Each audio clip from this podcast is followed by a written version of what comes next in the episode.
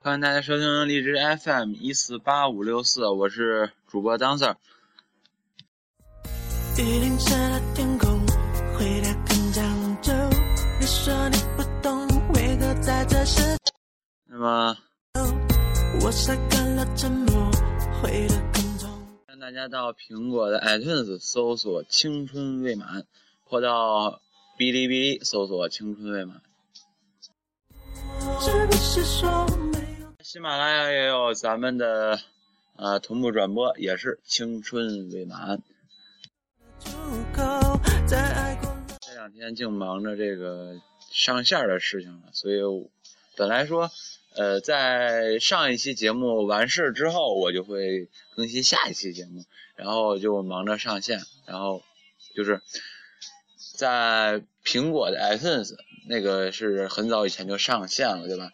那么在这个哔哩哔哩这个倒霉有有一句得答题嘛，然后就上线的慢一点，然后这个喜马拉雅听书啊啊这些网站咱们上线的比较快一点啊。那么现在还有一条好消息，就是说在喜马拉雅听书啊，青春未满也是通过了实名的认证啊。也就表明说我好歹也是个实名认证的主播，对吧？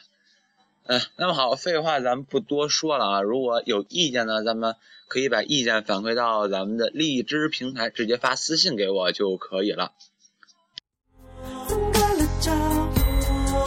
是说没有做完的梦最痛？咱们继续上期的话题是点亮生命，对吧？分两期，这是第二期节目。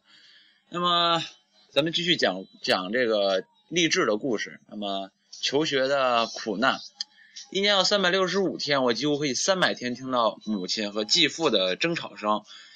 母亲和继父的争吵永无休止，他们在儿女费用的开支上有着严重的分歧。父母啊，父亲早逝啊，母亲为了求得生存而不得不改嫁给性格残暴的继父。母亲啊，不能为继父添一儿半女，更引发了母亲和继父的家庭战争。我们姐弟三人很快陆续入学，开销日益增长。继父隔三差五就开始打骂我们，想迫使我们姐弟辍学。小时候每次开学的费用要二十六元，可二十六元却愁坏了母亲。每经开学，母亲都要向继父讨要学费，这时继父就会向我们姐弟俩大打出手。如果还不能解气，就把拳头对准了母亲。我们除了哭泣还是哭泣，别无办法。继父自认为，当我们姐弟拿着骄傲的成绩的时候，那就意味着我们姐弟个个都要飞出这个山窝窝，离开这个东拼西凑的家，连个养老送终的人都没有。学费越用越多，继父的脸色越来越难看，打骂人的次数也就越来越多。我们姐弟还经常挨饿，特别是青黄不接的季节，继父经常找借口惩罚我们。当然，惩罚就是少吃一两顿饭。正是因为这样，我和大哥学会了偷贡品和山上的野果。附近大小的土地庙和山头，我和大哥几乎都走遍了。什么节气，土地庙都有吃的，哪个山头有果实，我和大哥都记得清楚。即便是这样，继父终究不愿再提供我们姐弟读书。母亲和我们姐弟，只能寻找新的赚钱方法，很大一部分费用都是靠砍柴买来呃赚来的。但我们注意到砍柴的薪火不多，母亲每次要变卖一些首饰和铜钱，那都是父亲留给母亲的遗物。其实是母亲在暗示我，她已经尽力了，希望我珍惜这来之不易的读书机会。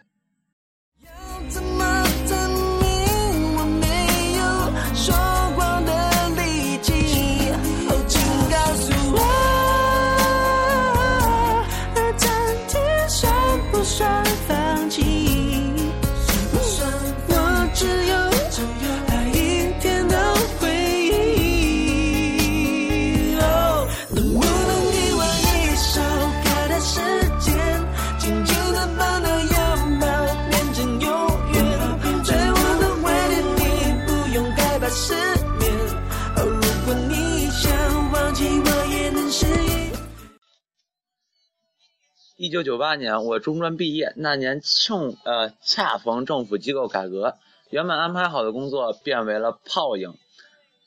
呃，为了在找到工作之前不至于饿死，我尽量走着去下一家啊职业介绍所，每餐用一两个馒头应付一下，晚上则到了十一二点再去找可以住宿的街头。这些日子我只能露宿在大桥底下或者公园，还不能被治安人员发现，否则就会遭到挨骂、打或者去送劳教几天。掐指一算。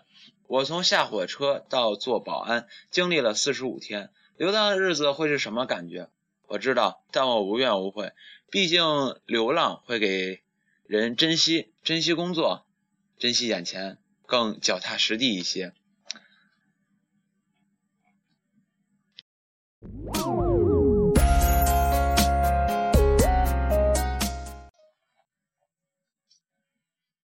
经历了这么多，我依然是一个卑微的人，是大海里的一滴水。但我可以骄傲地说，我创造了自己的生活，我让这个家更完整。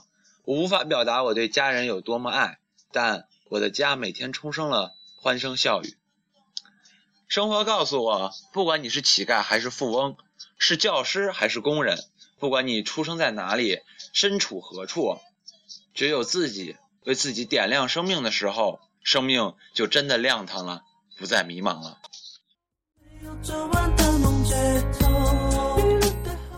本期就是 FM 一四八五六四的节目，欢迎大家到苹果 iTunes 搜索“青春未满”，或到喜马拉雅听书、哔哩哔哩搜索“青春未满”。本期的节目就是这样，我们下次再见。